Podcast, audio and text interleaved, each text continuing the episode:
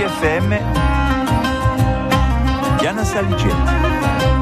Oggi in Taragara vi porto in obese Taravesu di Ziccau, a fianco a Antoinette Pedagni. Die la chitene a casa a Rondineda, in due la dene e persone che un po' più sta in casa sua. A stemma sante. Voilà, io sono famiglia d'accueil, come diciamo, ma couple di veci che stanno donde me do prima gennaio al 31 dicembre, voilà. Da poi quando fate? Uh, dopo i 12 anni. Uh, Dindo è sbucciata st'idea qui? Uh, beh, prima ero panitiere e quando ho preso la ritirata, voilà, mi sono lanciata qui dentro e non ho regretto mica, perché c'è molto di piacere a te gente, soprattutto in questo momento avevamo Michele Paoli, con mica sempre faccio la converta, eh? questo tutto il mondo la devi sapere, ma è bravo e poi voilà, ci faccio passare di buon momento. Voilà. Michele Paolo è un cantatore che, tra- che cantava del canto popolo corto.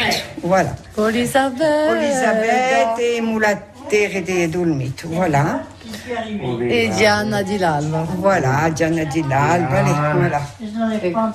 Allora, chi è lo spirito di sta casa?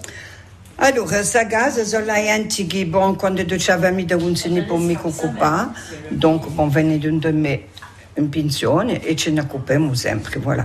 Qui è una cieca che è giunta da Parigi, perché era maritata con un cigaveso.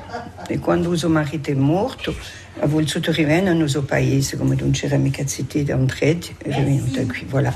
E a teniamo ma 12 anni che è cieca, voilà, da 90 anni. va. Quante persone ci sono? Tre, tre eh, a legi, legi do General, e dopo un ajudu e dava mita, facendo cinque. Allora c'è morte di lavoro, voilà, ci ha fatto le soprattutto Michele piace i piatti, voilà. Fendu. Non, non, voilà. c'est tout.